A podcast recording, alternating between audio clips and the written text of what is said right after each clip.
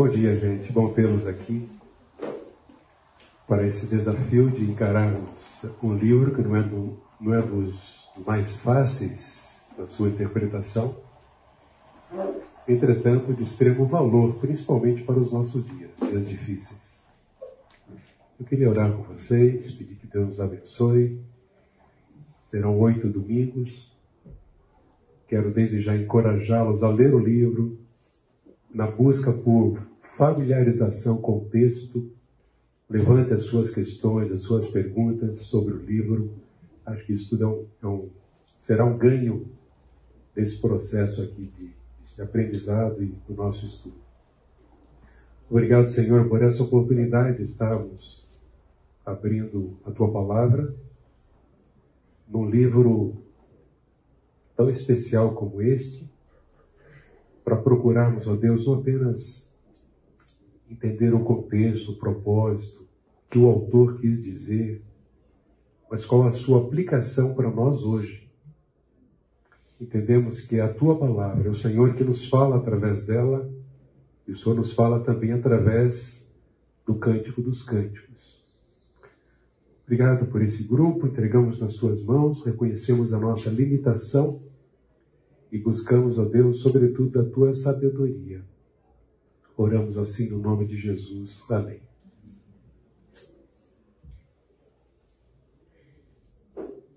Bem-vindos ao estudo deste livro. Em um certo sentido, o Cântico dos Cânticos é um comentário estendido da história da criação.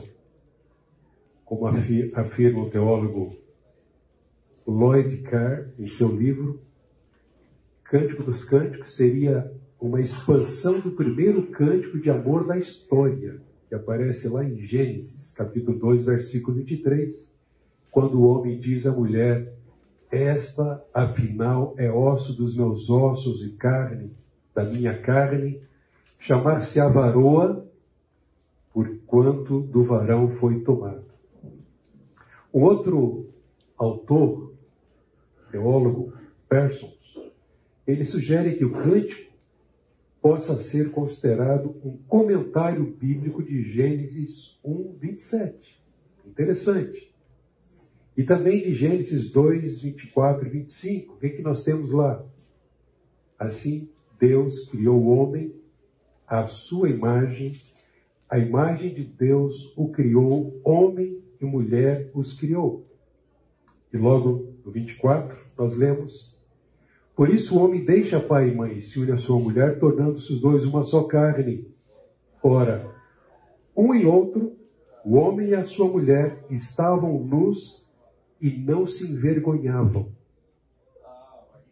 Como eu disse no começo, talvez esse seja o mais difícil livro de ser interpretado das Escrituras.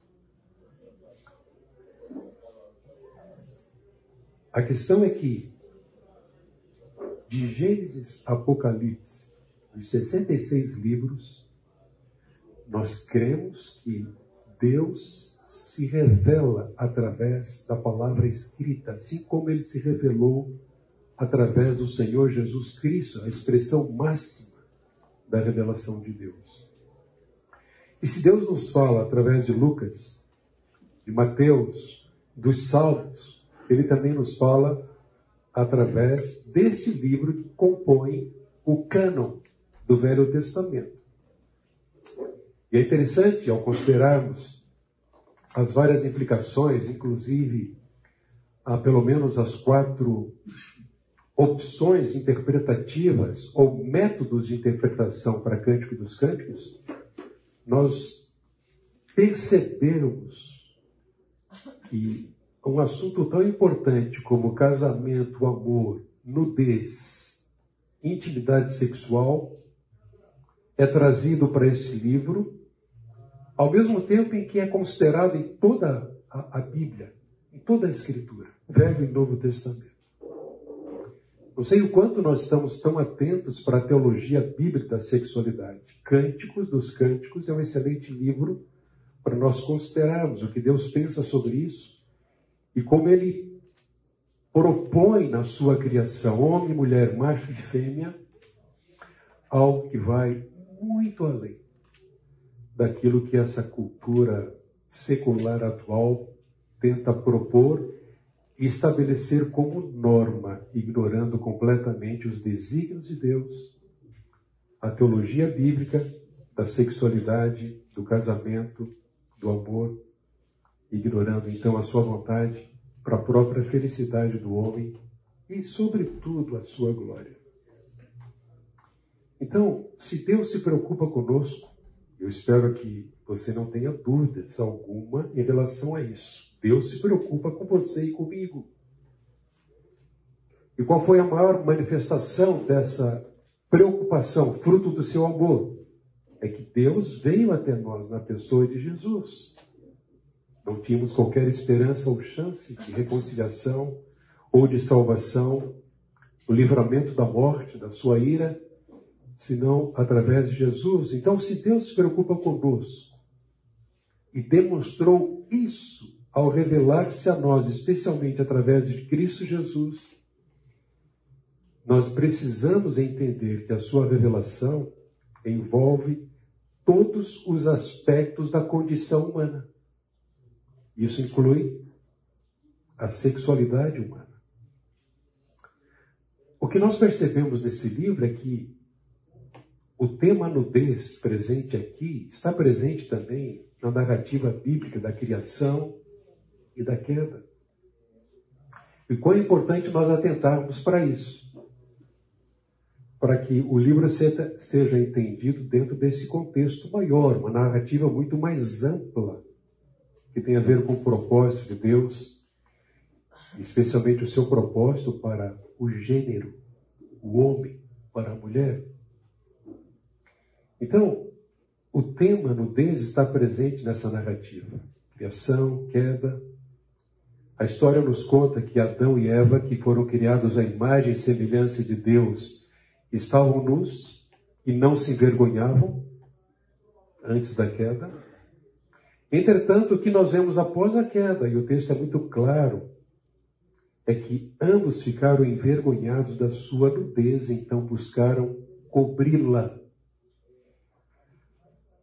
Hoje, o que, que nós temos na nossa sociedade, nessa cultura tão, tão perversa?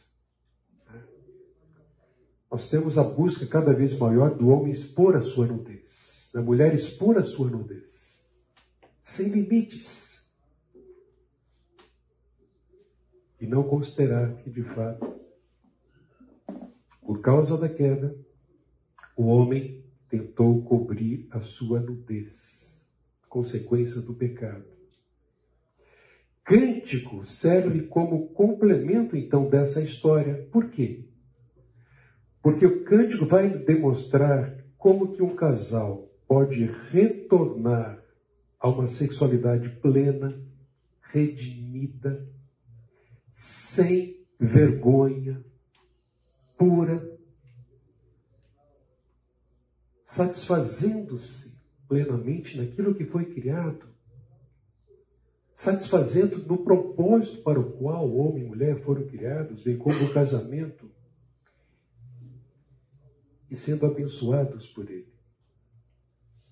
Ao longo da história, muitos têm tentado alegorizar o livro Cântico dos Cânticos. E nós vamos ver que esse tipo de interpretação traz algumas dificuldades. aqueles que alinham com o método alegórico de interpretação para Cântico dos Cânticos, propõem que a sua mensagem trate do amor de Deus para com Israel, ou então da paixão de Jesus Cristo pela sua igreja. Espero que vocês percebam, à medida que formos estudando o texto, né, versículo por versículo, ah, muitas dificuldades em relação a isso, e mais várias delas não teriam nem explicação se de fato adotarmos esse método. Bem, acho que já estou dando alguma dica de que nós vamos optar pela interpretação natural do livro. Não alegórica, não a tipológica, uma vez que o Novo Testamento não cita em nenhum dos seus versículos Cântico dos Cânticos, ou qualquer parte desse livro. Não vamos adotar também a interpretação dramática, mas a natural.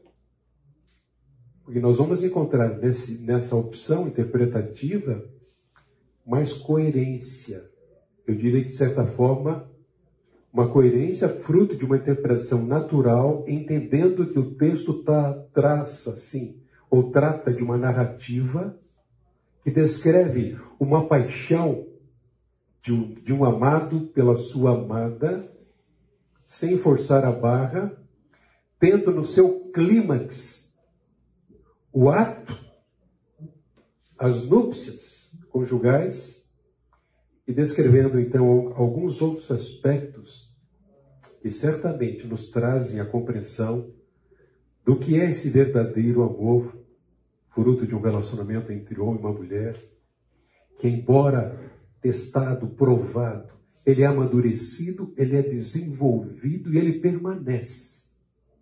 Sob a bênção de Deus, sob a graça do Senhor, ele permanece, ainda que as raposinhas queiram destruí-lo, miná-lo, afastá-lo.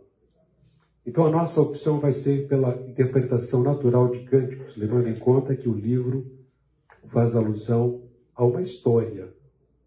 Ainda que no livro essa história não seja contada numa ordem cronológica, vocês vão perceber.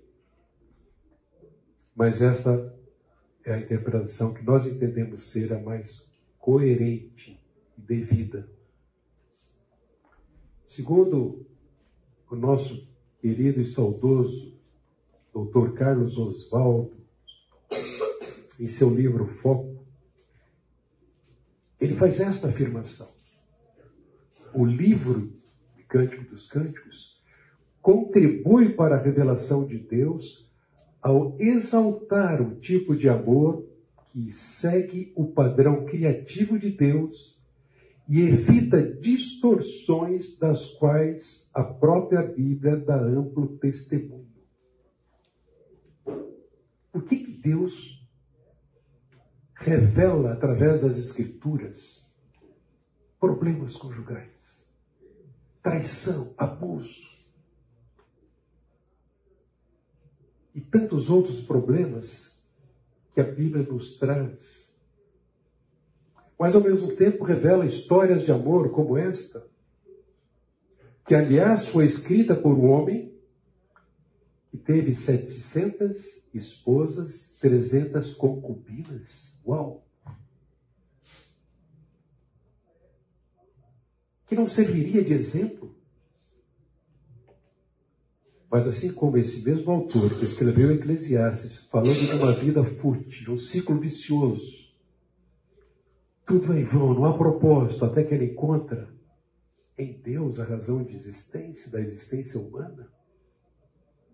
Ele traz um livro como este, possivelmente descrevendo o seu único e verdadeiro amor, apesar de uma vida digamos, de promiscuidade. Mulheres, várias, inclusive o levaram a, a, a, a se perder na sua vida, porque essas mulheres contaminaram o seu coração com seus ídolos. Qual é a importância de cântico dos cânticos para os nossos dias? Bem, se nós vivemos no mundo e fazemos a leitura de este mundo é um mundo que apresenta uma cultura perversa, com muitas distorções e perversões do amor e da sexualidade, e que essas distorções e perversões do amor e da sexualidade têm se tornado a norma.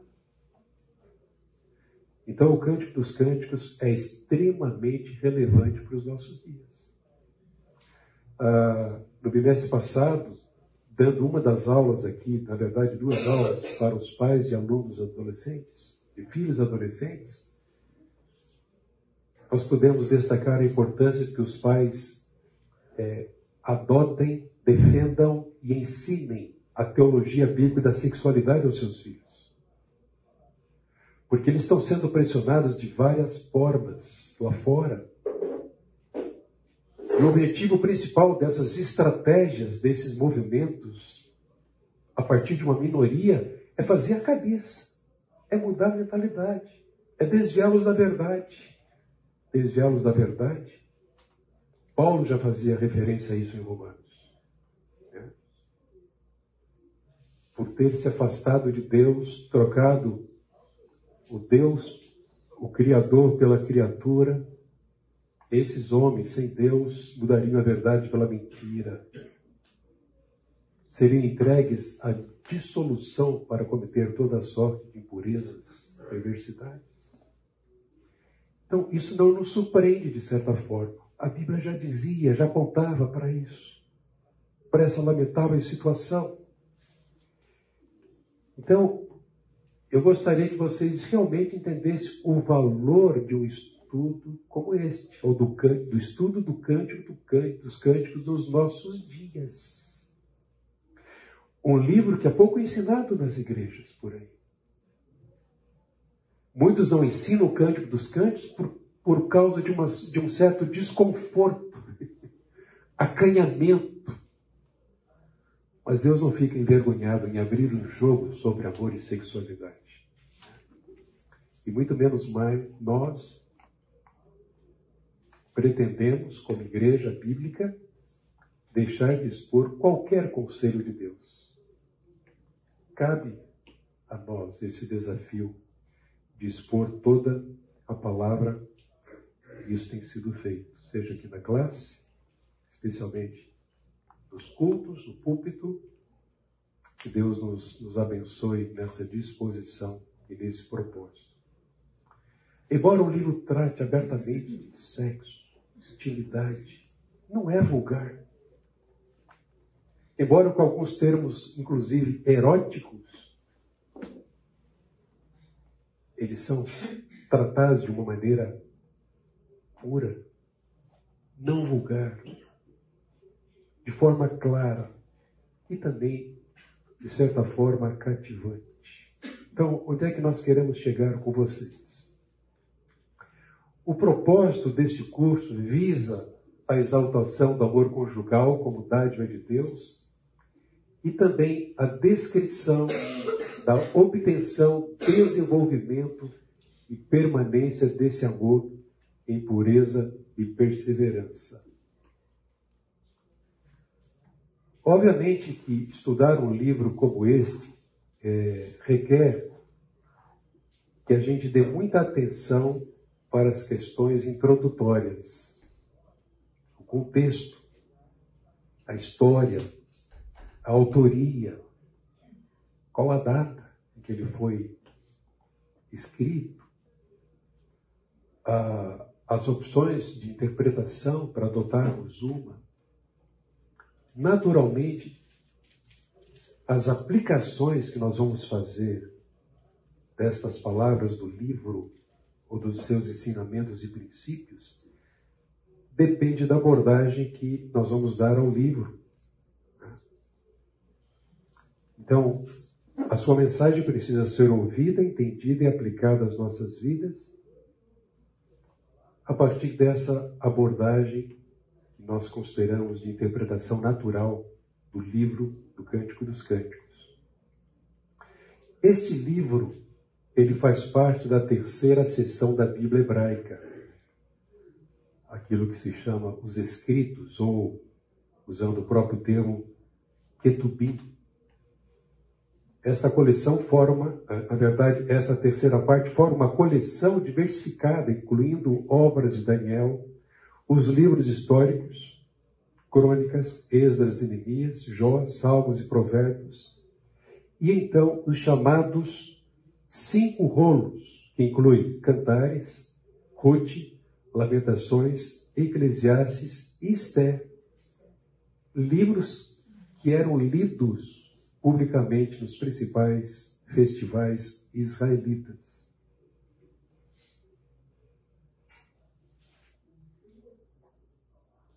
Como entender, já no começo do livro, uma declaração de amor como esta? Beije-me com os beijos da sua boca. Porque o amor é melhor do que o vinho. Em muitos meios, e não apenas cristãos, mas especialmente lá fora, fora do meio cristão, como é que se interpretaria uma declaração como essa?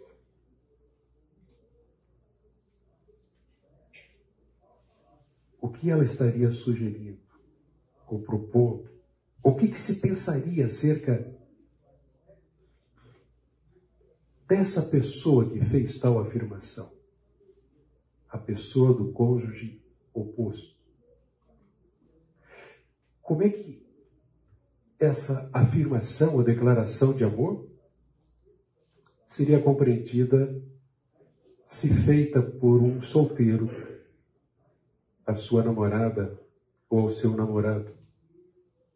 É uma cantada. Uma cantada, sem dúvida alguma. Ele está realmente apaixonado, ou ela. Mas não seria também mais do que isso? Se nós considerarmos a intenção da declaração, que vai além da tentativa de demonstrar o quanto se está apaixonado. Estou provocando vocês um pouquinho aqui, apenas para nós atentarmos para as muitas distorções que existem nos nossos dias. Infelizmente, mesmo no contexto da igreja. Aqueles que pensam que sexo gera intimidade. Por isso, ele precisa ser experimentado antes do compromisso, da aliança, como garantia. Outras distorções e mentiras sobre o sexo. Sexo liberta. Ainda, impulsos sexuais são naturais, sem dúvida. Mas eles não podem ser reprimidos, já dizia Freud. Hoje nós temos o quê? Uma versão moderna daquilo que Freud ensinava há tanto tempo. Crianças tendo a liberdade para optar sobre a sua sexualidade. Não reprima, não conduza. Não eduque menino com menino, deixa ele escolher. Não menina com menino, deixa escolher mais tarde. Consegue pensar em mais alguma distorção ou mentira sobre a sexualidade? Me ajude. Sexo é sempre, sexo é sempre sujo. A gente ouve e vê isso. Entra no banheiro público. Como é tratado. Mais algum? Vocês estão muito caladinhos, gente. Toda forma de amor é válida. Oi? Toda forma de amor é válida. Toda forma de amor é válida. Isso aí. Uma má compreensão do que é amor. Né? Amor sem compromisso.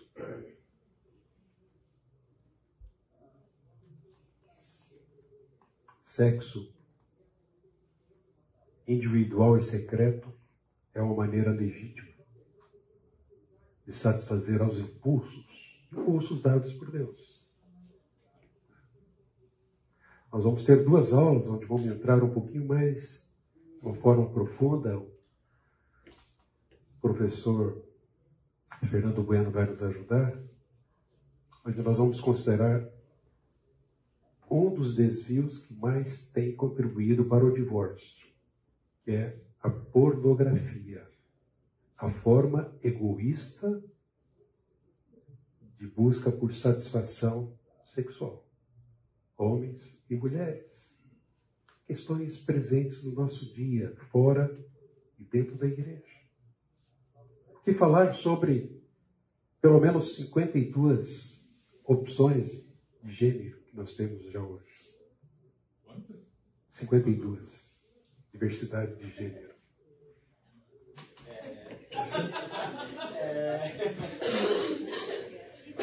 Então, este mundo, esta vida, esses dias são maus. E Deus realmente tem nos abençoado e, e como nós somos chamados hoje, não falo apenas para vocês que ainda têm filhos na idade escolar, mas para todos nós, Deus nos chama a nos postarmos com firmeza em defesa da verdade. Deus nos chama a não sermos omissos. Ainda que a gente não vá brigar, a gente precisa declarar. Com a disposição de receber críticas e até perseguição. É fácil pensar. Nós poderemos sofrer isso. Logo, logo. Por nos postarmos de uma maneira firme como igreja. Expondo as Escrituras então, é um livro para os nossos dias. Eu espero que vocês tenham essa ideia. O que nós vamos tratar? Introdução, contexto, propósito, não necessariamente numa aula. A expectativa do amor. Uma mensagem muito, muito importante também para os solteiros. O que aconteceu antes do casal do nosso livro, Salomão e a Sulamita, se unirem. A expressão desse amor. Depois, a beleza e pureza da intimidade conjugal, as ameaças dos nossos dias e desvios. Como é que esse amor se expande a partir do compromisso, apesar das raposinhas, das dificuldades, das crises, dos problemas que fazem parte da nossa vida. E então, por fim, como esse amor se afirma né? como sendo o verdadeiro amor. Muito bem. Quem é que escreveu Cântico dos Cânticos ou Cantares de Salomão?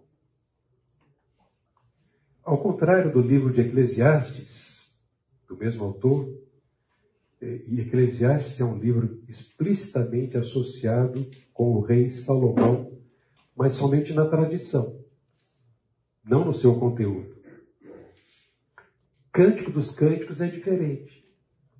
Logo no primeiro verso, que na verdade daí vem o título do livro, Cântico dos Cânticos. Então, o livro do Cântico dos Cânticos é claramente conectado com Salomão o rei, terceiro rei de Israel. Ah, logo então, no primeiro versículo, nós lemos: Cântico dos Cânticos de Salomão. O próprio livro atribuindo a Salomão a autoria do livro.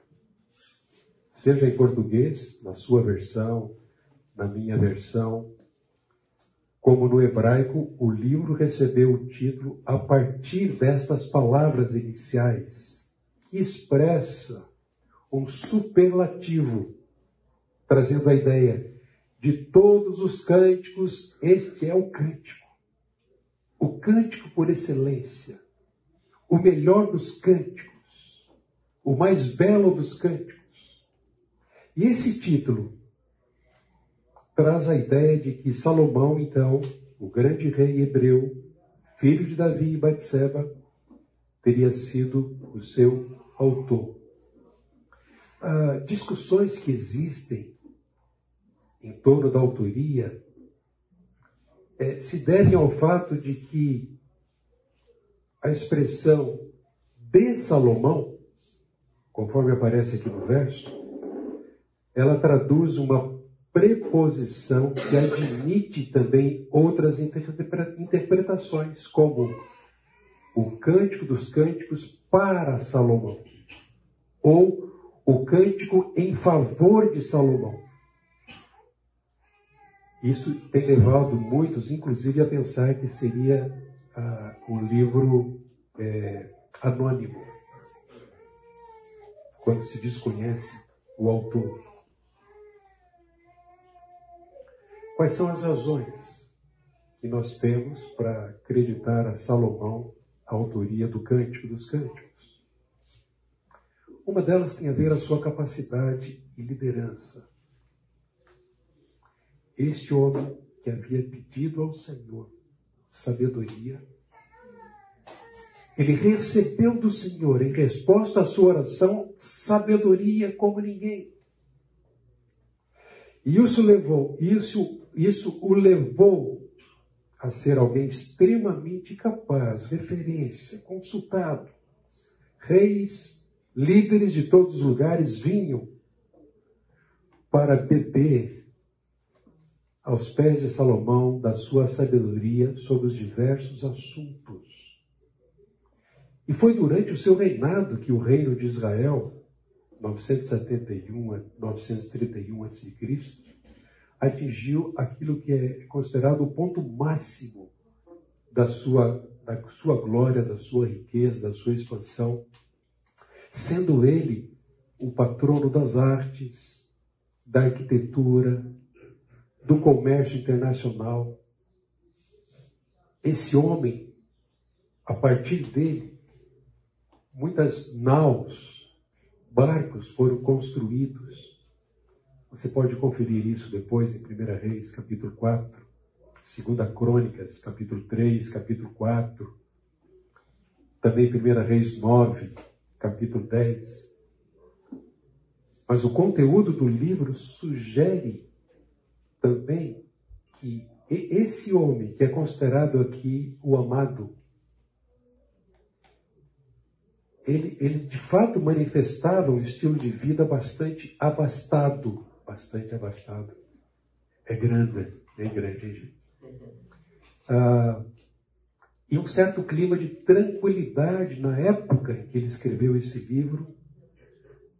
E esse clima de tranquilidade era um clima muito característico da época em que Salomão viveu.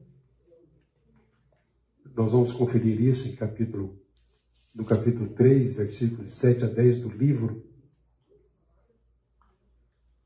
Além disso, ele tinha um amplo conhecimento da fauna, da flora de Canaã, o que se harmoniza perfeitamente com o grande nível de conhecimento presente no livro. Então, essa pessoa, Salomão, que seria o autor do livro, ele revela esse grande conhecimento dentro do próprio livro. E essa, isso era próprio de Salomão. 1 Reis capítulo 32 diz assim: Salomão compôs três mil provérbios e os seus cânticos foram mil e cinco mil e cinco cânticos. Ele teve mil mulheres, estou brincando, não, não, quero sugerir que foi um para cada uma e, e cinco de sobra, não. Mas isso aqui descreve a capacidade dele. Três mil provérbios, mil e cinco cânticos, falou sobre todas as plantas, desde o cedro que está no Líbano até o, isopo, que brota dos muros. Também falou sobre os animais, as aves, os animais que rastejam e os peixes. De todos os povos vinha gente para ouvir a sabedoria de Salomão, e também mensageiros de todos os reis da terra que tinham ouvido falar da sua sabedoria. O cara não era qualquer. E lá no capítulo 3 de, de Cântico, versículos 7 a 10. O que nós vemos é que parte dos seus bens, ele tinha uma carruagem ou liteira revestida de prata e ouro. Que era essa carruagem ou liteira? Era um tipo de carruagem, só que era carregado por soldados. Era de madeira importada do Líbano. Quantos soldados 70 valentes bem treinados era a sua escolta. Isso não era para qualquer um. Apenas alguns detalhes descrevendo não apenas a sua capacidade de liderança, mas o estilo de vida que ele levava, seu amplo conhecimento e também outro aspecto é a geografia do, cântico dos cânticos.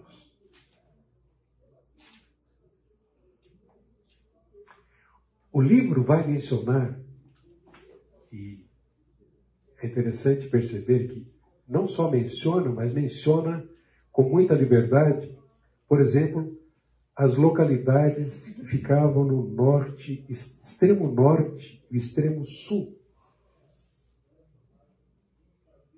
Um comentário que, que o professor Carlos faz é que é difícil imaginar um judeu pós-exílico referir-se a locais que estariam sob domínio samaritano ou gentil.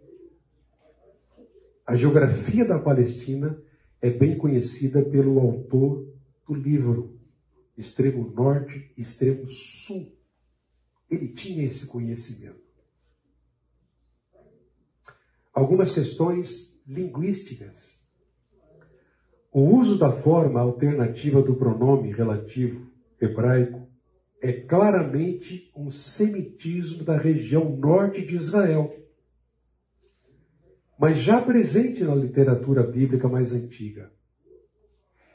E aí, a, a, esse detalhe aqui é importante. Aramaísmos. O que, é um aramaísmo? O aramaísmo é qualquer característica linguista, linguística do aramaico que ocorre numa outra língua. Então, aramaísmos são coisas de se esperar, elas estão bem presentes no livro, uma vez que um dos personagens principais, Sulamita, era estrangeira. Vivia no norte de Israel, próxima à Síria, exposta a esse tipo de vocabulário. Um detalhe aqui, né? Não é, portanto, de surpreender-se que um poema de amor como este, o Cântico dos Cânticos, possuía, é, fosse atribuído a Salomão. Era, era do conhecimento de todos daquela época que ele, ele possuía esse harém de mulheres, vasto harém. Obviamente, ele não serve de referência, de exemplo de fidelidade, devoção conjugal, a partir dessa experiência na sua vida. Mas afirma-se também que é possível que o conteúdo de Cântico dos Cânticos revele, como eu disse, aquele que talvez tenha sido o seu único e puro romance e verdadeiro amor.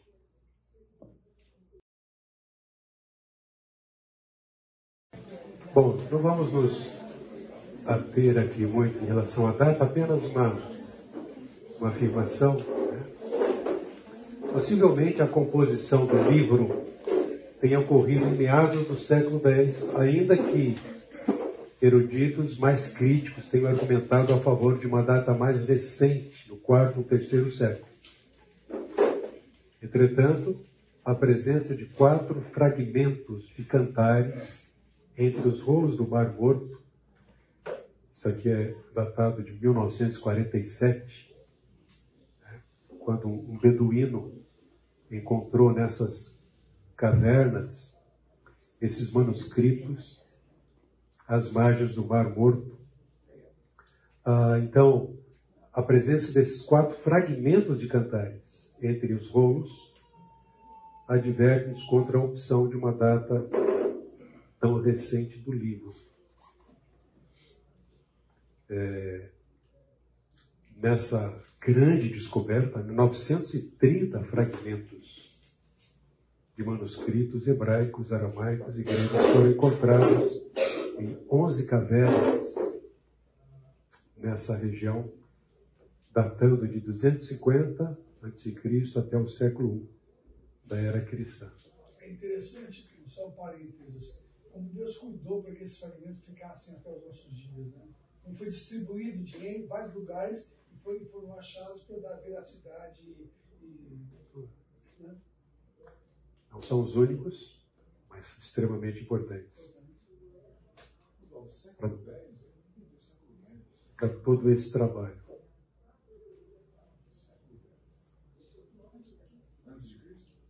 Sim. Sim.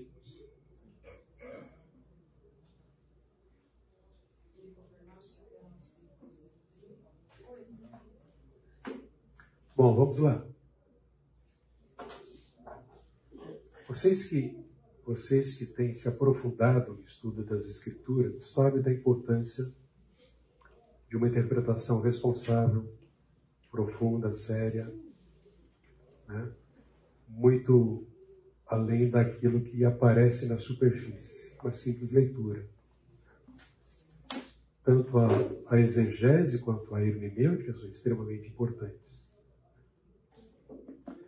Ah, então, uma grande questão a ser resolvida sobre a interpretação, sobre o estudo deste livro, como eu disse, em questão é a questão da, do tipo de literatura a que pertence e qual abordagem nós vamos assumir ao interpretar o livro.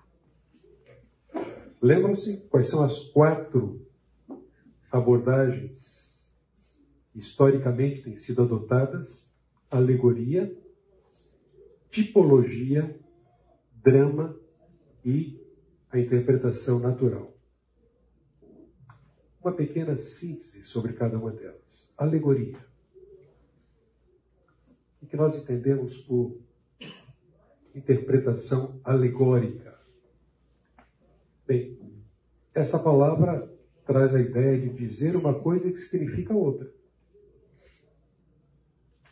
Então, por exemplo, quando ele fala de, de amado, é o que ele está afirmando, a interpretação alegórica sugere que o amado seja o Senhor. Amada a igreja ou Israel.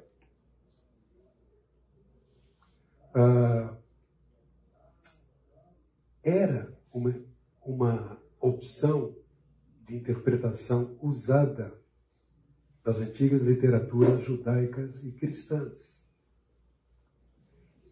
A alegoria era, inclusive, uma abordagem preferida, porque ela evitava as tensões criadas pela linguagem sensual do livro. Imagina interpretar isso. O que há de espiritual numa declaração de amor como aquela que aparece no versículo 2? Imagina pregar alguma coisa com essa interpretação. Um dos problemas desse método, mas deixa eu ler antes com vocês aqui, essa afirmação deste autor, é que as fantasias da interpretação criadas em termos dos principais princípios alegóricos indicam a inexistência de cânones hermenêuticos bem definidos para guiar-nos na determinação do sentido preciso e a sua aplicação se adotarmos o ponto de vista alegórico. Um dos problemas desse método de interpretação é que uh, ele tem como ponto básico de que esse texto bíblico não, não contém qualquer registro de fatos ou registro factual também não é historicamente verdadeiro, não se refere a nenhum acontecimento do passado. Não aconteceu. Mas trata-se apenas de um instrumento de alguma verdade espiritual mais profunda, ignorando-se a situação literal e histórica descrita no texto. Percebe? Então nós não teríamos aqui uma narrativa histórica. Algo que aconteceu em determinado lugar, numa região. E o método alegórico parte desse, deste princípio, desta consideração. Homem e mulher seriam Deus, Israel, ou então Cristo e a igreja. Imagina que vocês podem, a partir dessa consideração, imaginar vários problemas que nós teríamos aqui.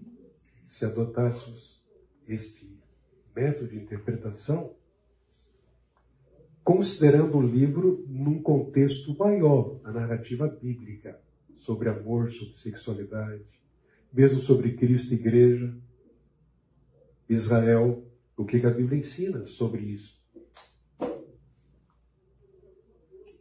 A outra opção é a tipológica. Lembram-se de algum, de algum exemplo que nós temos na Bíblia de um estudo, de um livro em que usa muito a tipologia, ou seja, as afirmações contidas nesse livro são sombras daquilo que iria acontecer conforme o registro no Novo Testamento. Daniel. O mais comum é Levítico e Hebreus. Uma... Levítico cita muito Hebreus, faz muita referência a Hebreus. Desculpa, o contrário, Hebreus cita Levítico, e Levítico aponta para a suficiência da obra é, em Cristo Jesus. Convém notar que, enquanto a alegoria nega ou, ou não leva em conta a historicidade ou a realidade factual do registro, impondo o sentido mais profundo, espiritual a tipologia reconhece, sim, que aconteceu, reconhece o relato bíblico, a, a validade do relato no Velho Testamento por seu próprio direito, mas em seguida encontra nele encontra no mesmo relato um paralelo claro com algum ensino ou acontecimento do Novo Testamento. É o caso de Levítico e Hebreus. Mas neste método, o cântico dos cânticos seria um tipo de figura do amor de Jesus pela igreja. Qual é o perigo aqui? Qual é o porém? O problema aqui é que neste método de interpretação, é, não apenas em relação ao livro de Cantares, mas em relação às Escrituras, não se pode afirmar aquilo que não existe.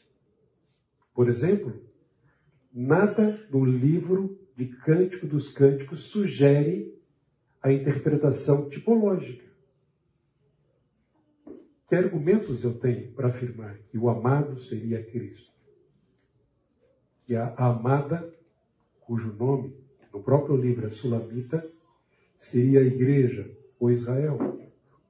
Além disso, eu, como eu mencionei, o Novo Testamento não cita ou faz qualquer menção ao livro do Cântico dos Cânticos. E um detalhe: Salomão, com as suas muitas esposas, seria um péssimo exemplo do amor de Cristo pela igreja. E são apenas algumas das dificuldades para quem adota ou se adotássemos o método interpretativo tipológico. Agora, gente, isso não significa que o conteúdo do livro não nos traga vários ensinamentos que nos remetem a algo extremamente maior, melhor, ou que nos leva a considerar aquilo que é descrito aqui no livro, mas que só pode ser resgatado e desfrutado plenamente por causa da obra eficaz do Senhor Jesus Cristo, que nos livra do pecado, que nos livra da corrupção, que nos traz para uma vida piedosa, que nos dá o suporte para resistirmos à tentação, que de fato nos protege, nos ensina, nos educa com Sua graça para não sermos levados pela cultura atual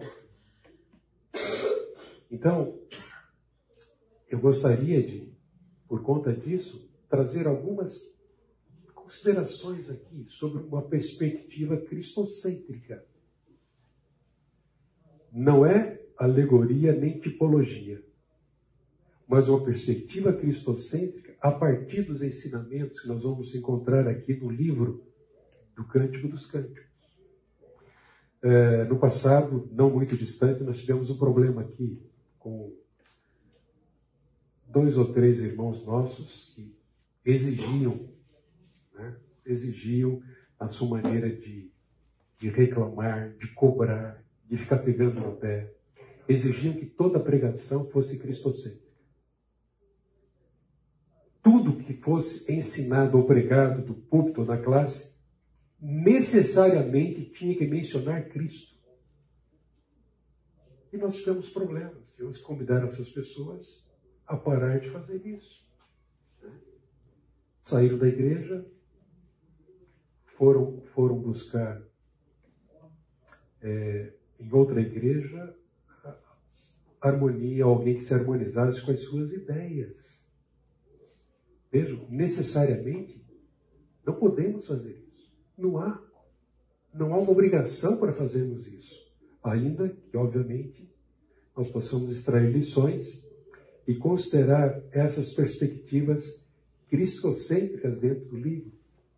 Como, por exemplo, a importância do casamento no plano da redenção. Se nós pensarmos nas quatro grandes cenas da narrativa bíblica, a história da humanidade, criação, queda, redenção e glorificação, nós precisamos considerar o casamento dentro dessa perspectiva.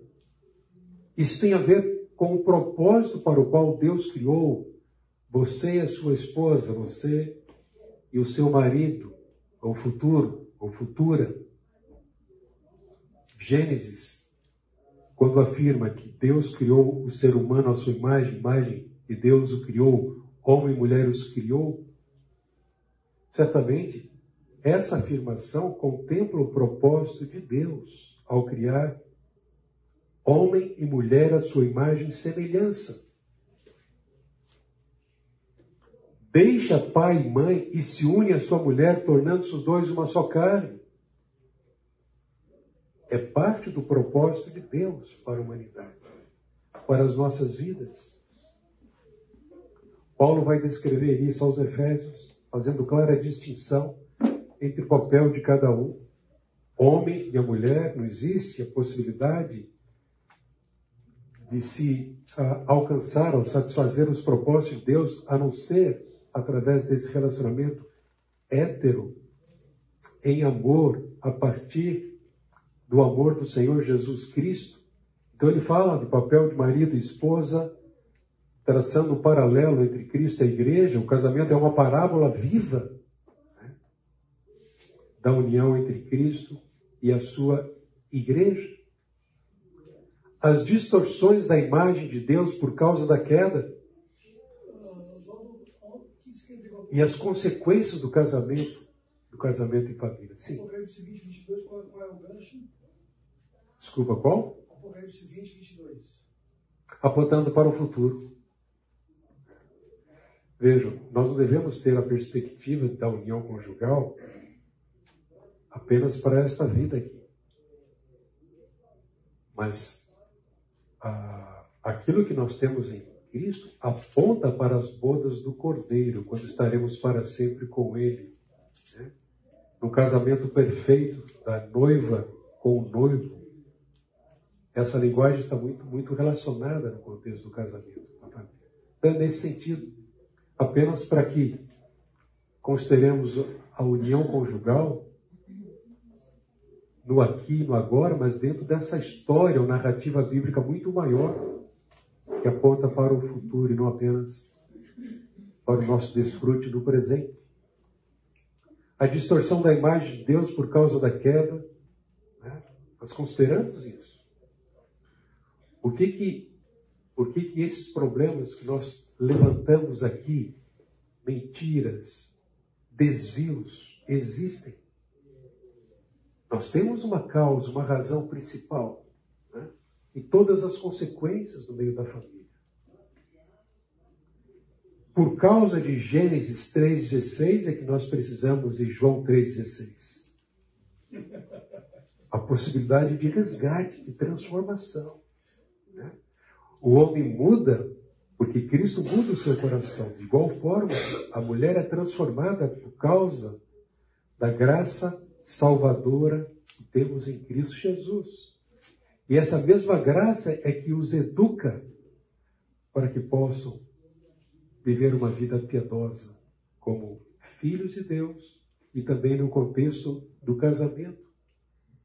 A pureza sexual é possível como parte do plano de Deus antes e após o casamento.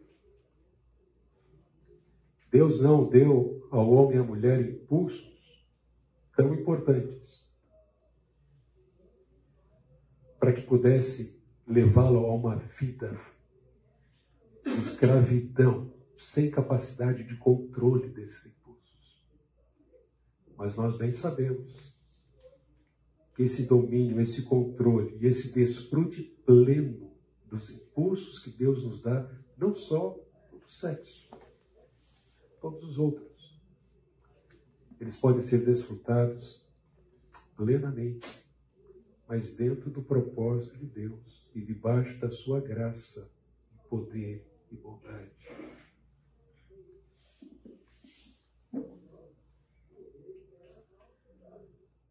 O prazer físico, que Deus abençoa, e nós sabemos que o prazer físico é algo que é dado por Deus.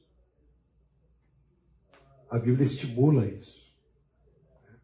A intimidade sexual não existe simplesmente para procriação ou multiplicação da espécie, mas para que um homem e uma mulher se satisfaçam mutuamente, através da troca, a mútua gratificação no contexto do casamento, a partir da aliança. Então, o prazer físico que Deus abençoa e usa como selo da aliança matrimonial. E esse é o fundamento para esse desfrute. Uma perspectiva também de que a redenção do casamento da sexualidade humana, conforme eu disse, ela é possível em Cristo Jesus. Pedro fala ali do marido da esposa, mesmo daquele que não se sujeita à palavra, né, deve ser ganho sem palavra alguma, fala dos deveres do marido relacionando a, a, a oração. E por fim, uma perspectiva de que o amor de Deus, demonstrado na cruz como, como fundamento do lar e da reversão dos efeitos do pecado. Ainda que muitos venham dizer, não, isso esse desvio é impossível de ser mudado. Estou falando da sexualidade, questões relacionadas à sexualidade. É, ou então, é fruto do gênio, é impossível de ser mudado. Se nós aceitarmos isso, nós vamos aceitar uma mentira que é contrária ao que Deus nos ensina, ao que Deus afirma. Mas normalmente nós, nós não nos postamos em defesa da verdade simplesmente para tristeza ou desapontamento, desapontamento daqueles que não seguem a verdade. Mas nós nos postamos com firmezas, principalmente para declararmos, testemunharmos, afirmarmos o amor de Deus em Cristo Jesus que muda o indivíduo, o ser humano, qualquer que seja a sua condição, seja novo, jovem ou adulto, ele pode ser transformado pelo amor de Deus. Muito bem.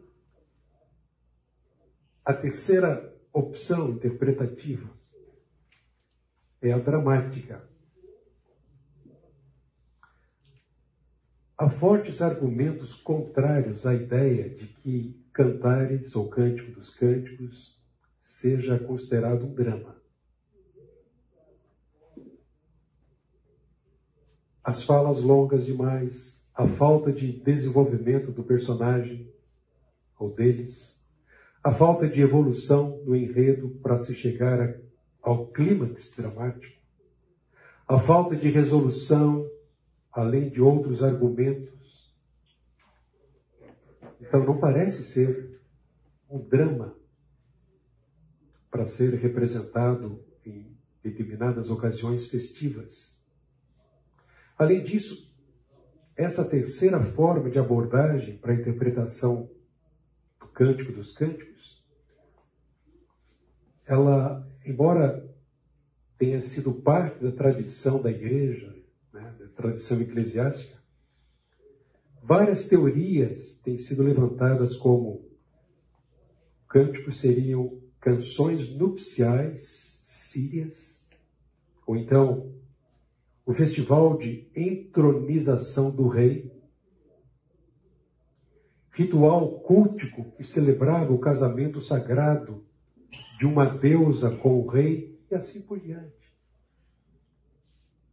Apesar das grandes diferenças entre essas teorias, algo que as une é a abordagem de que o cântico seria o texto dramático composto originalmente para ser encenado ou para ser cantado. E por fim, a que nós vamos adotar, por causa da grande quantidade de vantagens sobre as demais e por entendermos, principalmente por ser mais coerente, a partir de uma, uma consideração tanto exegética quanto hermenêutica do texto.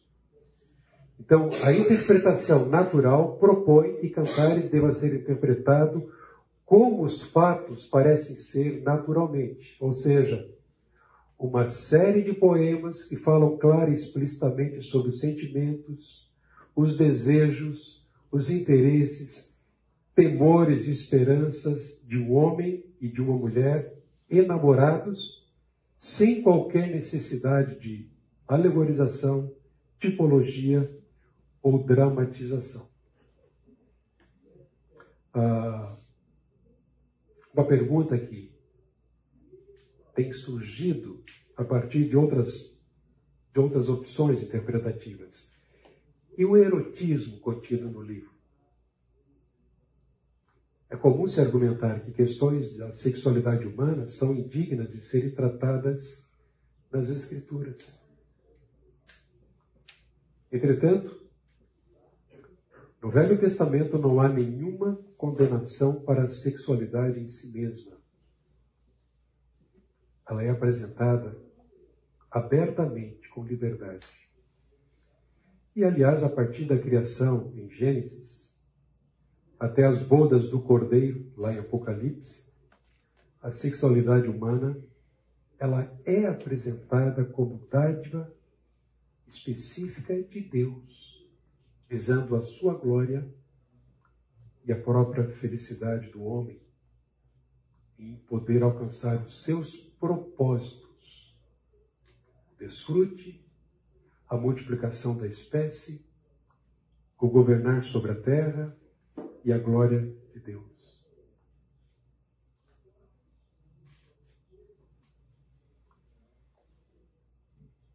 Será que de fato entendemos a importância do estudo desse livro?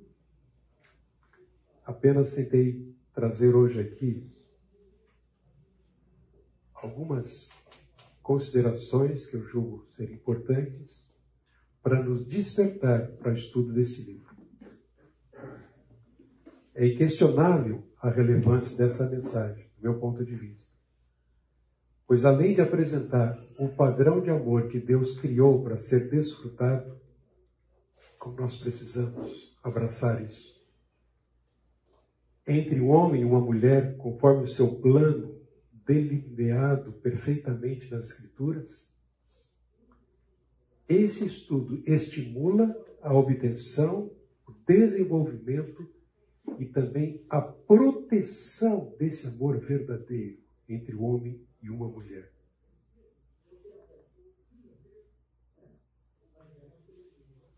Se você pudesse apontar, é,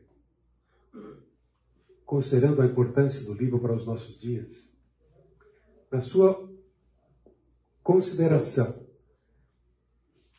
ao refletir sobre o que, que nós estamos enfrentando hoje lá fora, e mesmo no meio, no meio cristão evangélico,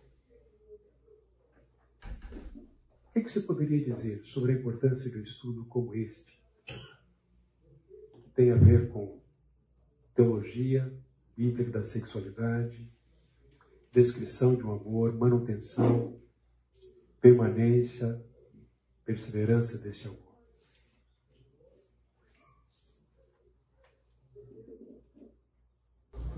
Fortalecimento do relacionamento conjugal a partir da compreensão da perspectiva divina, né? Fora toda a questão romântica, né? a alegria, a felicidade, está presente estudo de campo. Excelente.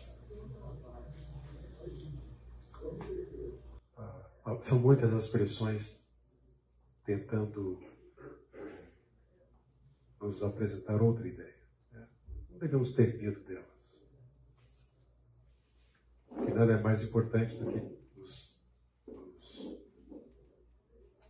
capacitarmos, nos aperfeiçoarmos e abraçarmos essas verdades bíblicas.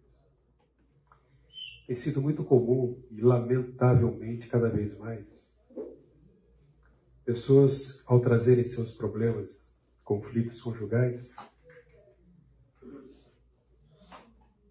ao mesmo tempo sendo acompanhadas por profissionais da, da psicologia, elas trazem eh, a seguinte questão: tenho sido acompanhado e a sugestão foi: você pode ser feliz, sai fora desse relacionamento. Isso é cada vez mais comum. Qual o problema de uma proposta terapêutica como essa? Ainda que haja casos realmente complicadíssimos. Mas qual o problema? Primeiro, a felicidade não é o alvo maior de Deus para a vida humana. E aqueles que se casam, de fato, tendo a felicidade como a principal questão, eles vão ter muitos problemas, porque eles vão buscar desenvolver um relacionamento egoísta. Eu mereço, eu posso. Você precisa me dar e oferecer.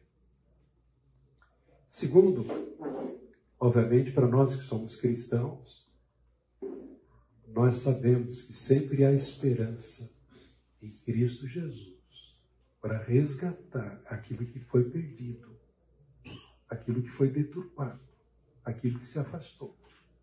Mesmo quando há adultério, é possível haver o resgate, a transformação. Obviamente, ambos precisam querer. Há uma pesquisa que ela foi feita, na verdade, ela foi feita já há quatro anos. Só no estado do Espírito Santo. O estado do Espírito Santo está tá mais dentro do contexto, né? Que outro estado qualquer. Mas olha só. A pesquisa traz o seguinte: a pornografia é a principal causa da separação de casais. A interseção entre a pornografia e o casamento é uma das mais problemáticas entre os casais de hoje, incluindo cristãos. Isso foi sempre assim? A questão é que hoje é mais amplamente divulgada. Antes não era assim. Não que não havia. Nós vemos desvios graves apresentados pelas Escrituras. O erotismo explícito através de imagens, narrativas e simbolismos, hoje é celebrado como um bem cultural em alguns setores da sociedade. Qualquer um de nós. A olhar para aquilo que, que a mídia tem apresentado, concorda com isso. O erotismo celebrado, a traição celebrada, a vergonha exposta celebrada, a diversidade é celebrada. Parece que nós somos quadrados, ultrapassados ao nos, nos levantarmos em defesa da pureza do casamento, da beleza da intimidade sexual monogâmica entre um homem e uma mulher. Parece que nós somos ultrapassados. a doutrina do pecado é ridicularizada né, e tantas outras questões. Fruto também de uma economia capitalista, né, de livre mercado, e recompensa os que criam um produto atraente, desejável. Despertando aí o fluxo de endorfina, ou os hormônios do prazer. Não precisamos então, que Deus nos, nos leve, através desse estudo, a uma disposição sincera de aprender, corrigir o que estiver errado, aperfeiçoar o que precisa ser aperfeiçoado. E vejo, quando eu digo precisa ser aperfeiçoado, é porque eu creio que o nosso casamento não chegou ainda àquilo que pode ser, por causa da nossa fraqueza, da nossa condição. Nós sempre vamos crescer e precisar de crescer por causa da nossa limitação, por causa do pecado, buscando esse ideal que Deus tem proposto para nós. Então, Deus está trabalhando, Ele continue a trabalhar em nós através dessa série de estudos. Deixa eu propor para vocês, vocês leiam, buscando se familiarizar com o texto, uma boa maneira de estudar um texto é fazer perguntas. Quem, quando, por quê, o que. Despeje perguntas para você mesmo, para refletir. Perceba, por exemplo, as várias figuras de linguagem relacionadas. Há dezenas de figuras de linguagem. Muitas delas nós jamais usaríamos numa declaração de amor. Né? Como, por exemplo, eu te comparo às éguas de Faraó, querida minha. Eu ia levar um bom supapo da Inaiá se eu dissesse isso. Preste atenção nas expressões ou frases repetidas. É um cântico. Esses refrãos aparecem. Ele quer dar ênfase para algo tão importante que ele está declarando. Então, vocês levem isso como tarefa para casa. Queria que um de vocês orasse espontaneamente. Nós vamos encerrar hoje aqui.